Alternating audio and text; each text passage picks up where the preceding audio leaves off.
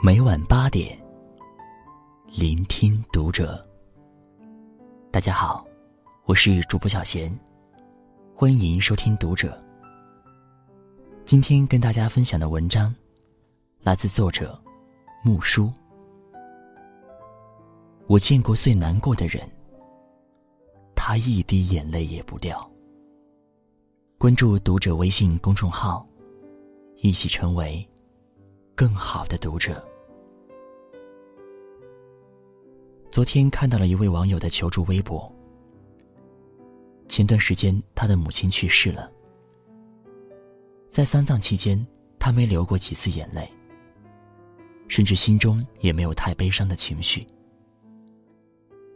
他淡定的安排着母亲的丧事，安排那些来吊唁的人，甚至还在深夜的时候给别人煮宵夜。出殡的那天，很多亲戚都哭到崩溃，可他却只是眼眶泛红，一滴眼泪都没掉下来。亲戚朋友都很生气，说他不孝顺，指责他太冷血。但他和母亲的关系很好，他也真的很难过，可是他就是哭不出来，所以他很恐慌。深深的自责感，让他在最近一段时间几近崩溃，已经严重到影响日常生活。最近去医院检查，得了抑郁症。他问：“是不是真的自己骨子里，真的是一个冷血的人？”他发出了这个提问后，引来了几千位网友的回复。有太多的网友跟他有共鸣。母亲去世时，内心只感到麻木而没有悲伤。有天晚上睡觉被冻醒了，突然想到母亲给我盖被子时的情景，再也忍不住了，痛哭流涕。已经十年了。有次公司赶项目，我连续一周加班到深夜，总是会忘记吃饭。有天突然想到了之前每次加班时。他在电话里总提醒再忙也要记得吃饭。那时候觉得很烦，但现在再想听他说这句话，却再也听不到了。默默的出门吃面，吃着面，眼泪却止不住掉下来。有次和老公逛商场，在去往女装区时。路过一层卖中年女装的地方，当时我看中了一件羽绒服，然后就对老公说：“哎，你看这个好不好看？我给我妈买一件。”老公用诧异的眼光看着我，我才突然想到，我妈一个月前过世了。去年的时候我升职，被调去另一个城市做地区负责人，我特别开心。想着给我爷爷打电话，告诉他们这件喜事。拿起手机才想到，他已经离开一年了。我爸是突发脑溢血去世。我弟弟哭到晕过去。可我当时很镇定，签了医院的单子，处理着之后的所有事情。可是，在后来，我回家看到他平时听的收音机。他穿过的衣服、鞋子，刚喝完一半的牛奶，水池里洗了一半的菜就崩溃了。他的生活痕迹都还在，人怎么就走了呢？今年我准备结婚时，在和婚庆公司谈婚礼细节，突然想到没人牵着我的手走向舞台，把我交给另一个男人了。他看不到我穿上婚纱的样子，宝宝的样子，情绪完全崩溃了。我外公去世的时候，我妈没怎么哭。然后过了一段时间，他跟我说：“我好难受啊。”我问他怎么了，他说：“妈妈现在没有爸爸了。”当时我的眼泪就掉下来了。爷爷去世的时候，我在国外，赶不回去。当时也并没有哭，但是后来放假回家时，看到原本睡着爷爷的床变得空荡荡的，眼泪不自觉的就掉下来了。我嫁人后，老公和婆婆对我都很不好。很多次我受委屈崩溃的时候，都会想：如果我爸爸妈妈都还在，多好！他们一定不会让人欺负我的。他们走了，在这世界上，我真的就是无依无靠了。有很多网友说，自己在刚得知亲人离开时也是一样，没有太悲痛的情绪，心中会默认着对方还在。会在很多时刻想起他们，在之后的很长一段时间，都这样骗着自己，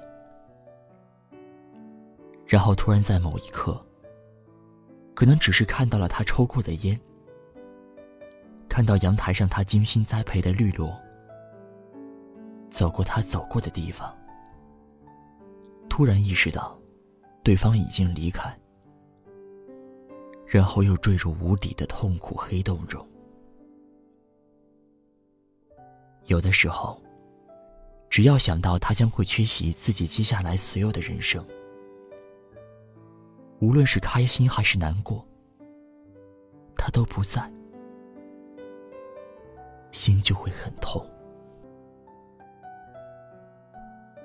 其实不仅仅是生离死别。生活中还有很多感情的结束都是如此。我认识一个人，他是属于情感外露者，就是无论是喜怒哀乐，他一定要让所有人都知道。他有一个相恋三年的男友，在这三年里，他们分手了无数次，也和好了无数加一次。但是只要他们一闹分手，他就会立刻在朋友圈吐露情绪，有时会发一长串的文字来缅怀这段感情，有时会发自己流泪痛苦的照片，有时会疯狂的删除之前秀恩爱的照片和动态，有时会给每个朋友发微信、打电话求安慰，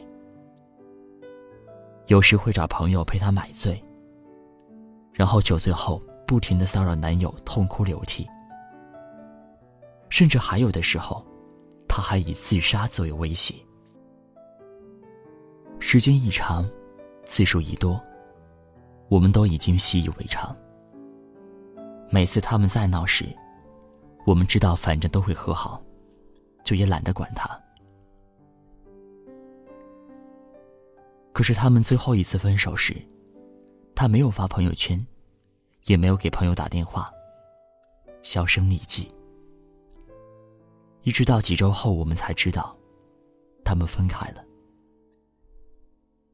因为他的反常，我们意识到，这次可能是真的了。于是给他打电话、发微信约他出门，小心翼翼的照顾他的情绪。可是意料之外的是，他没有以往一些发疯的举动。